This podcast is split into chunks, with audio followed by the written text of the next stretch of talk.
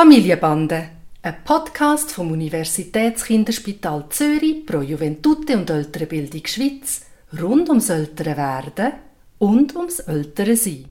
Heute zur Frage Stimmungsschwankungen. Fängt die Pubertät echt schon an? Hallo Papi. Hoi Noah.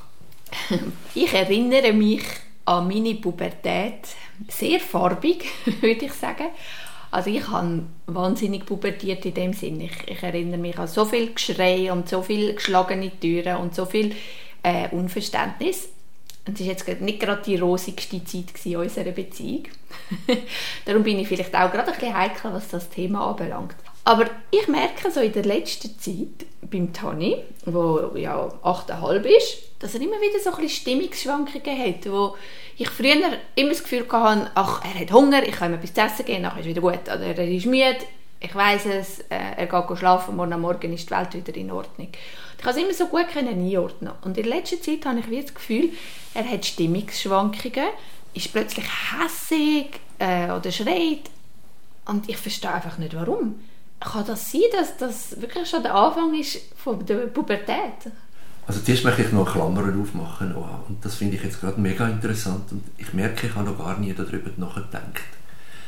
Ich erinnere mich an meine eigene Pubertät und das Türenschlitzen und habe eine schlimme Zeit gefunden und war immer irritiert gewesen, dass meine Eltern im Nachhinein das nicht so schlimm gefunden haben.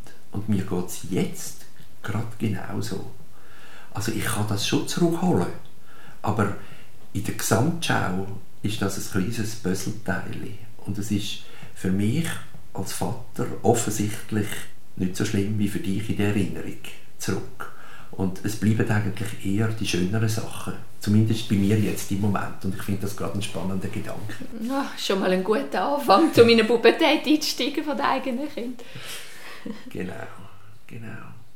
Ja, also ich ähm, komme das schon auch mit über, muss ich sagen. Und du sprichst etwas an, wo ich, du sagst es im Neben hinein, aber ich finde, das ist genauso wichtig, auch jetzt mit 8,5.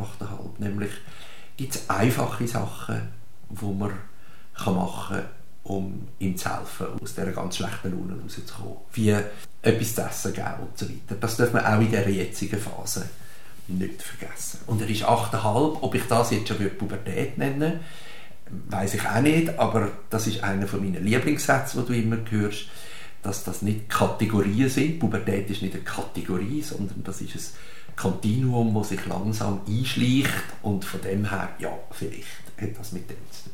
Aber es geht ja nicht darum, dem ein Label zu geben, was es ist, sondern es geht darum, sich zu überlegen, wie man mit umgehen. Und da geht mir zwei Sachen ganz zentral durch den Kopf und ich bin gespannt, was du dazu sagst.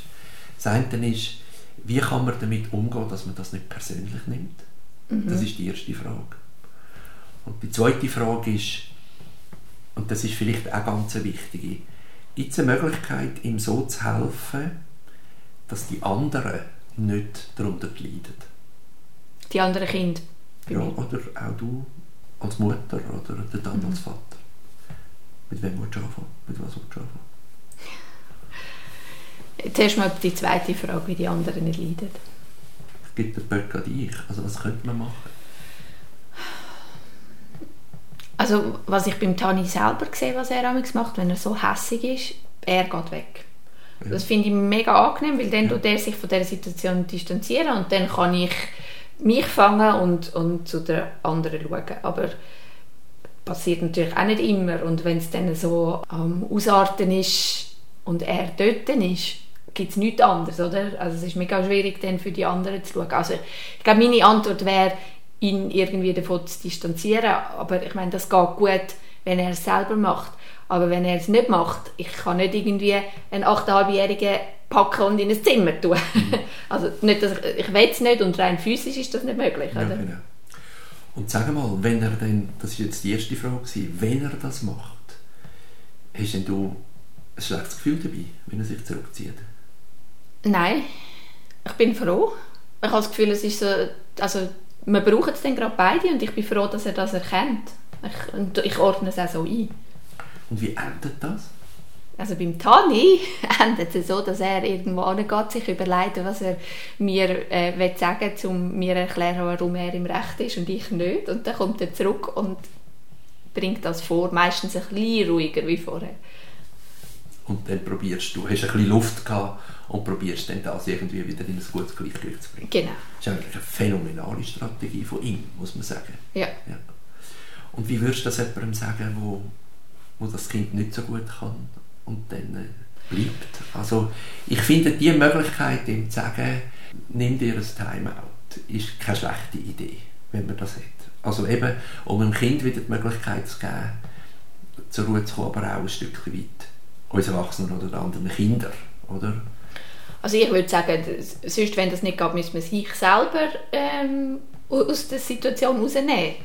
Aber das halt auch in Klammern. Ich meine, das geht, wenn, wenn die anderen schön am Spielen sind oder nicht rum sind. Mhm. Aber meistens ist es ja dann eh so, dass wenn eine Situation eskaliert, dass es gerade bei allen eskaliert. Und mhm. dann geht das natürlich nicht so gut. Oder natürlich, wenn der dann die Heimen ist, dann einfach zu sagen, jetzt musst du schnell. Mhm. Aber auch das ist ja meistens nicht so in der, es ist ja meistens genau dann, wenn es eh schon ein, ein Zeitstress ist und, und ein Durcheinander und jeder Bedürfnis hat und so. Und dort gibt es manchmal organisatorische Sachen, wo man sich, wie man es eigentlich weiss, sich für ein anderes Mal wieder überlegen kann. Ich finde, wenn man wirklich so im Stress ist, darf man sich selber auch ein Moment rausnehmen. Ich nenne dann das einen virtuellen Cognac. Also einfach ein Moment zurückgehen und sagen, was kann ich jetzt machen, um mich zu beruhigen. Allein das hilft schon, geht man nachher mit einer gewissen Distanzierung rein.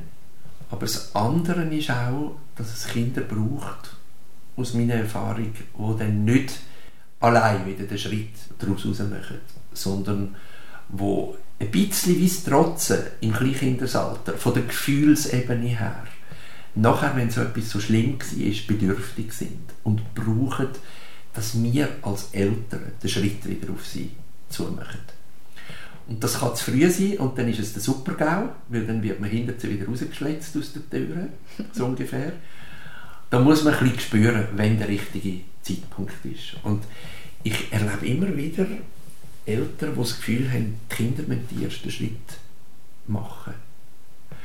Das glaube ich nicht. Man muss zwar den richtigen Zeitpunkt finden, aber ich glaube, es ist die Aufgabe von uns als Eltern, den Schritt auf die Kinder zuzumachen und Frieden zu machen mit den Kindern.